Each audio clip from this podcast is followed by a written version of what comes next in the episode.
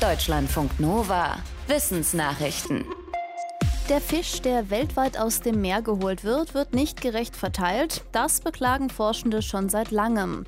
Ein internationales Forschungsteam hat jetzt untersucht, wie viele Nährstoffe durch die internationale Fischerei den Menschen in den betroffenen Ländern entzogen werden und welche Länder stattdessen profitieren. Es zeigte sich, etwa ein Drittel aller Länder weltweit verliert Nährstoffe, weil der Fisch aus ihren Gewässern woanders hin exportiert wird. Teilweise sind das Länder mit einer weitgehend stabilen Versorgung Versorgung mit Lebensmitteln wie Russland und Großbritannien. Vor allem aber trifft es Länder, in denen die Menschen eigentlich selbst auf die Nährstoffe aus dem Fisch angewiesen sind, um gesund zu bleiben, zum Beispiel die Malediven oder Namibia. Zu den profitierenden Ländern gehören vor allem reiche Länder wie Italien, Frankreich und Japan. Die Forschenden fordern, den Handel und den Fang von Fisch und Meeresfrüchten gerechter zu gestalten, um mehr Menschen eine gesunde Ernährung zu ermöglichen. Ein gutes Buch kann einen in eine andere Welt ziehen, man fühlt sich richtig abgekoppelt von der Realität. Forschende wollten wissen, ob der gleiche Effekt auch bei sozialen Medien vorkommt und was dabei beachtet werden sollte. Dazu entwickelten sie eine eigene Twitter-ähnliche App namens Chirp. In einer kleinen Studie sagte fast die Hälfte der beteiligten Versuchspersonen, dass sie innerhalb eines Monats schon mal tiefer in Chirp abgetaucht waren, als sie eigentlich geplant hatten. Die Forschenden bauten die App App auf verschiedene Weise um. Unter anderem fragte die App in regelmäßigen Abständen immer wieder, ob man sie weiter nutzen wolle. Die Forschenden schlagen vor, dass soziale Medien solche Stoppfunktionen in ihre Apps einbauen. Das könnte Nutzerinnen und Nutzern bei einem besseren Zeitmanagement helfen. Das Design von Apps sei bislang stattdessen oft so ausgelegt, dass Leute animiert werden, immer weiter zu scrollen. Die Sonne hilft uns dabei, Vitamin D zu bilden, aber das meiste Vitamin D nehmen wir über die Nahrung auf. Für vegan lebende Menschen ist das ein Problem, denn abgesehen von ein paar Pilzen ist Vitamin D fast ausschließlich in tierischen Lebensmitteln enthalten. Deshalb kann es für sie sinnvoll sein, entsprechende Nahrungsergänzungsmittel einzunehmen.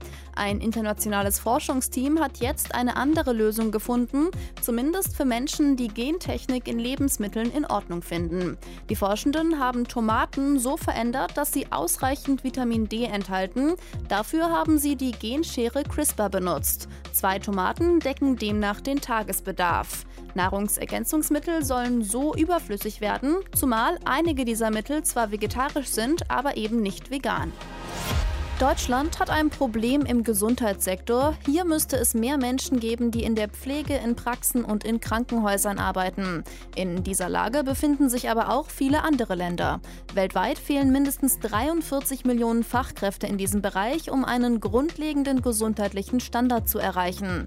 Ein Forschungsteam schreibt im Fachblatt The Lancet, dass allein 6 Millionen Ärztinnen und Ärzte gebraucht werden und über 30 Millionen Pflegekräfte und Hebammen. Die größten größten Lücken gab es laut Studie in Subsahara-Afrika, Südasien, Nordafrika und im Nahen Osten. Ärmere Länder haben zusätzlich auch mit Abwanderung von geschultem Personal zu kämpfen. Die Forschenden rufen deshalb reichere Länder dazu auf, Gesundheitspersonal verantwortungsbewusst anzuwerben. Dazu hat die Weltgesundheitsorganisation Richtlinien verfasst. Obst und Gemüse aus der Europäischen Union sind offenbar stärker mit Pestizidrückständen belastet als noch vor elf Jahren. Das meldet eine Umweltorganisation, das europäische Anti-Pestizid-Netzwerk Pan-Europe.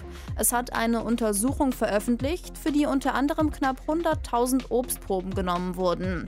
Demnach enthielten im Jahr 2019 knapp ein Drittel der untersuchten Früchte problematische Rückstände, mehr als 2011. Beim Gemüse wurden 2019 ebenfalls mehr Pestizidrückstände gefunden, und zwar bei etwa einem Achtel der Proben. Auch die Europäische Behörde für Lebensmittelsicherheit untersucht Obst und Gemüse regelmäßig auf unerlaubt hohe Pestizidgehalte. Ihr zufolge liegen in Untersuchungen 98 Prozent der Proben unter den EU-Grenzwerten.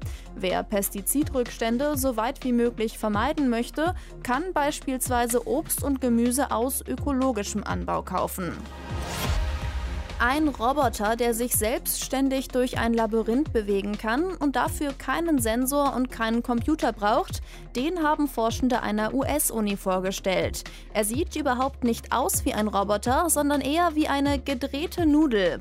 Die dünne Spirale besteht aus einem weichen Material aus Flüssigkristallen, das auf Hitze reagiert. Wenn man die Spirale auf eine Oberfläche legt, die wärmer ist als die Umgebungsluft, dann ziehen sich Teile der Nudel zusammen.